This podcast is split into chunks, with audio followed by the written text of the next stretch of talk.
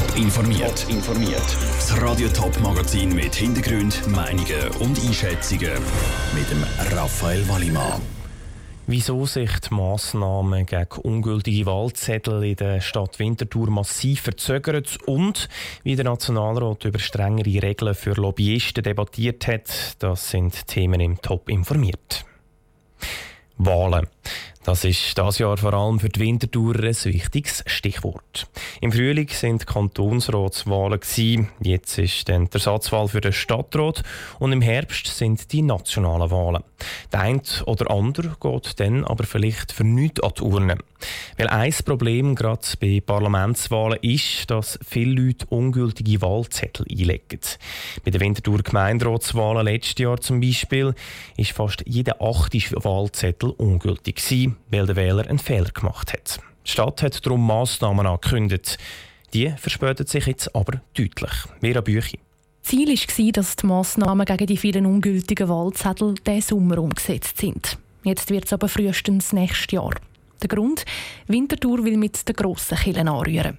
Die ganzen Optionen sollen umfassend geprüft werden, sagt Andreas Frioli von der städtischen Kommunikation. Es wäre eine Möglichkeit gewesen, schnell etwas zu machen, indem man vielleicht ein Beiblatt oder eine Anleitung neu macht. Und wir sind zum Schluss gekommen, zusammen mit den externen Experten, dass man sagt, nein, man muss das gesamte Material anschauen bis zur Abstimmungszeit. Andere Ideen wären eine Webseite, eine spezielle App oder Erklärfilme für die sozialen Medien. Und bei dem lässt sich Winterthur eben von einer externen Agentur beraten. Die schaut im Moment die verschiedenen Möglichkeiten an. Was dieser Auftrag und die möglichen Massnahmen könnten kosten, kann Andreas Frioli noch gar nicht abschätzen auch den Zeitplan nicht. Wir wollen uns die Zeit nehmen, dass wir eine Lösung haben, die dann wieder ein paar Jahre oder vielleicht ein Jahrzehnt äh, überdauert, dass man wirklich etwas hat, wo dann die Leute sagen, wir verstehen jetzt die Wahlunterlagen, die Abstimmungsunterlagen besser und es passiert weniger Fehler beim Ausfüllen von diesen Unterlagen. Das heisst aber auch, dass bei den nationalen Wahlen in vier Monaten noch keine spezielle Anpassungen in den Wahlunterlagen sind. Auf die hat die Stadt Winterthur aber sowieso keinen grossen Einfluss, betont Andreas Frioli. Darum sagen für die Stadt Winterthur vor allem die nächsten Gemeinderatswahlen ein Ziel und die sind erst in knapp drei Jahren. Winterthur hat also noch Zeit, um die Anleitung rund um die Wahlen komplett zu prüfen und allenfalls erneuern. Der Beitrag von Vera Büchi.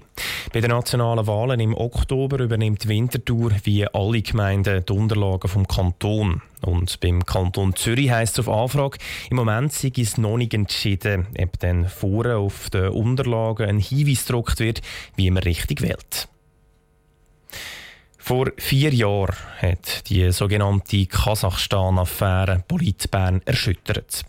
Die FDP-Nationalrätin Christa Markwalder soll undurchsichtige Gelder von kasachischen Lobbyisten angenommen haben. Nach dieser Geschichte haben Politiker von rechts bis links gefordert, dass man das Lobbying im Bundeshaus stärker kontrollieren soll. Heute ist im Nationalrat eine Mini-Reform, die der Ständerat ausgeschafft hat, behandelt worden und eine Mehrheit hat nicht mal über das Geschäft reden. Lukas Lippert. Es wäre eine absolute Minimumlösung für mehr Kontrolle über die Lobbyisten im Bundeshaus. Die Lobbyisten hätten müssen ihren Auftraggeber und ihre Absichten in einem öffentlichen Register offenlegen.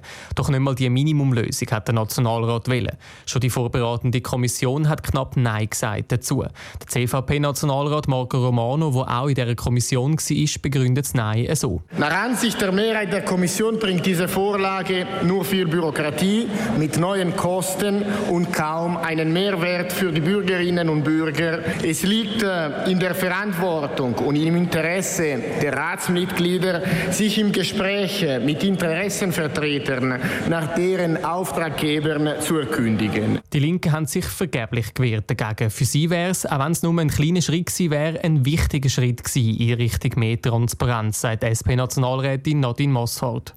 Die Haltung der SPK-Mehrheit, die gar nicht auf die Vorlage eintreten will, ist für uns absolut unverständlich.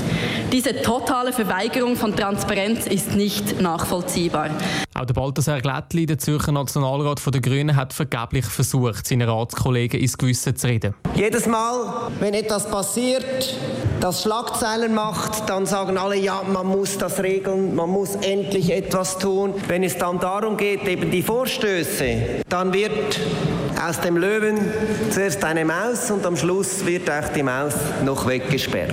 Die Bürgerlichen haben sich aber am Schluss mit ihren Argumenten durchgesetzt. Neben der Bürokratie ist es einfach keine richtige Lösung, sagt CVP-Nationalrätin Ruth Humbel. Die Vorlage mag gut gemeint sein, aber gut gemeint ist nicht immer gut gemacht. Das Lobbying im Bundeshaus wird völlig überzeichnet und überbewertet. In der Schlussabstimmung ist der Nationalrat mit 103 zu 72 mit einer Enthaltung nicht mal auf die Debatte eintreten.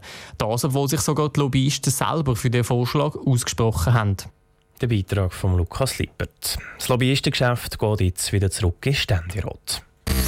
Top informiert, auch als Podcast. Mehr Informationen gibt es auf toponline.ch.